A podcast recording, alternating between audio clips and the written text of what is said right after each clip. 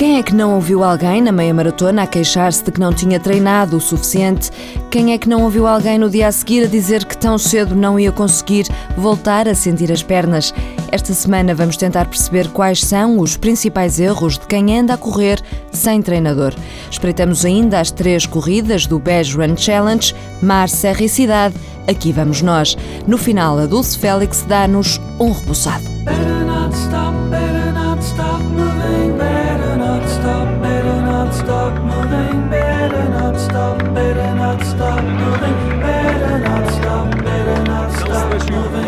O dia estava límpido, apenas um pouco de vento, uma primavera a estrear, uma felicidade de encher os pulmões. Houve até quem se tivesse casado em cima da ponte 25 de Abril, mas infelizmente não conseguimos encontrar os noivos. O espírito da meia maratona de domingo passado guia-nos no TSF Runners desta semana. E foi ainda com dores nas pernas que fomos ao encontro de Paulo Colasso, professor da Universidade do Porto, treinador de Vanessa Fernandes. Queríamos tentar perceber quais os principais erros que comete quem corre sem treinador. Os exageros mais comuns têm a ver com um aumento abrupto de volumes de corrida, que vão provocar adaptações fisiológicas, por vezes, que podem colocar em risco o próprio praticante, nomeadamente até algumas adaptações cardiovasculares não tão positivas quanto deveriam ser. Um, outra tem a ver com a agressão somada de impactos uh, no solo que provocam problemas osteoarticulares que podem colocar o corredor em alguma dificuldade porque está a somar um volume de treino exagerado para a capacidade que ele próprio um, tem. Uh, e muitas vezes alguns que se colocam em desafios de correrem a níveis de intensidade exagerados para aquilo que é a sua capacidade fisiológica. As pessoas têm que entender uma coisa: vão melhorar não é porque correm mais, vão melhorar porque correm de uma forma mais inteligente. Eu costumo dizer que o mais importante na corrida não é a exigência que colocamos no treino, mas a inteligência que nós colocamos no treino. A exigência só pode vir depois de um treino bem estruturado, de uma forma bem inteligente. E se o fizermos, salvaguardamos tudo. Quando invertemos isto, colocamos-nos em risco. O que significa pôr-se a jeito para lesões. O treino inteligente passa também por procurar ajuda técnica. Havemos de falar melhor sobre isso noutras edições do TSF Runners, mas para já fica a saber que existe o Programa Nacional de Marcha e Corrida mais de 150 centros no país inteiro, com técnicos que dão treinos à borla. Paulo Colasso, que coordena o programa, deixa o convite e vai avisando, ao mesmo tempo, que um corredor não pode esquecer o trabalho de força muscular.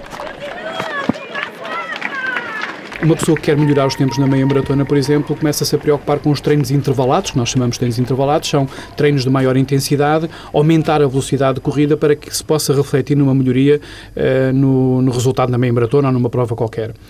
E muitas vezes o que é preciso não é isso, é simplesmente aumentar a capacidade e eu aplicar mais força em cada apoio que eu faço.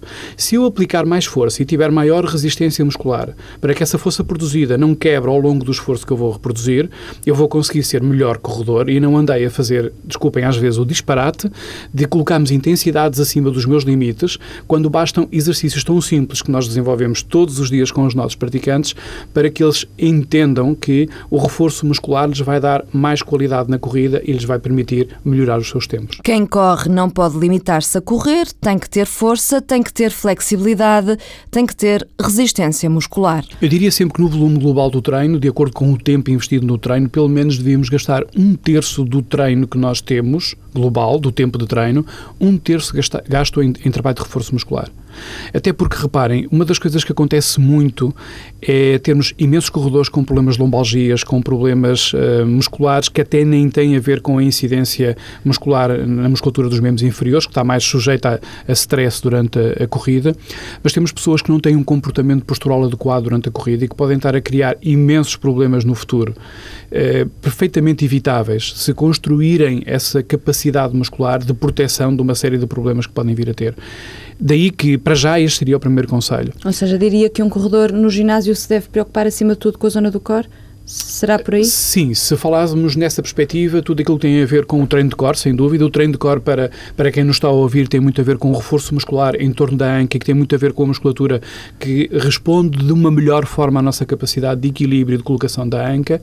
É muito trabalho de instabilidade. Sou muito adepto de desenvolver para o corredor. O corredor sempre que o, corredor trabalha sempre em cima de um apoio. A maior parte dos exercícios de força que normalmente vemos as pessoas a fazerem trabalha sempre em dois apoios e normalmente os meios agachamentos que também são importantes, não garantem a capacidade de equilíbrio e de aplicação de forças num apoio como o corredor deve ter.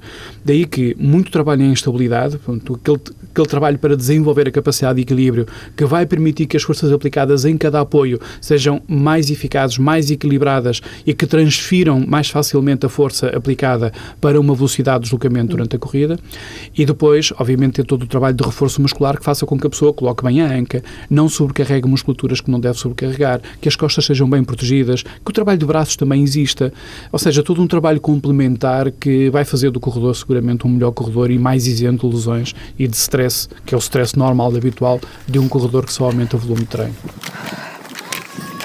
Dicas do treinador de Vanessa Fernandes que deve aproveitar se está a treinar para provas. Já na próxima semana, a 6 de abril, há um trail na Serra da Rábida que é organizado pelo Clube de Desporto e Turismo da Natureza em colaboração com o projeto Soar por uma Causa. E atenção que vão ser doados 10 cêntimos por cada quilómetro percorrido por cada atleta. O valor vai ser depois entregue à Fundação Make-A-Wish Portugal. No dia 7 de abril, pode ir a Monsanto, tem a Corrida dos Lobos e a Corrida da Família, uma de 10, outra de 5 quilómetros. É a Rugby Europe Car com o objetivo de trazer novos públicos ao rugby e angariar fundos para construir novos balneários. Depois, a 14 de abril, tem o primeiro challenge do triplo desafio do BES.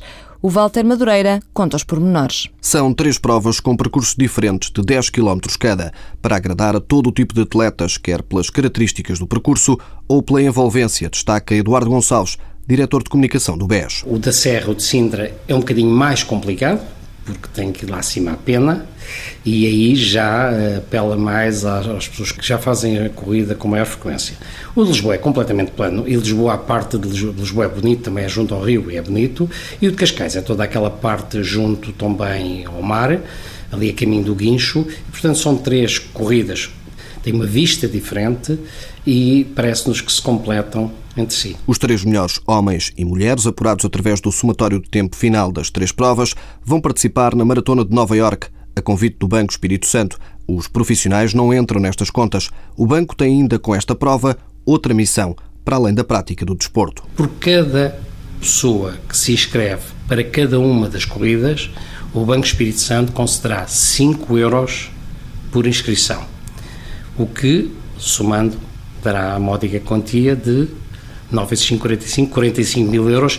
Perspectiva-se um pouco mais, que iremos dividir de forma igual por cada uma destas instituições. No Futuro, Associação No Futuro e a Caritas, que é de todos conhecida. Jéssica Augusto, Dulce Félix e Sara Moreira são as embaixadoras das corridas do BES, corridas que no futuro podem alargar-se a todo o país. Não sei quantos quilómetros faltam.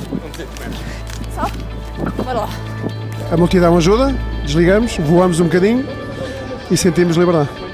Para além da vista maravilhosa, não é? Penso que não sei quantas milhares de pessoas o fazem só para terem o prazer, pelo menos uma vez, sem portagens e a, a, a atravessar a, a, a ponta pé.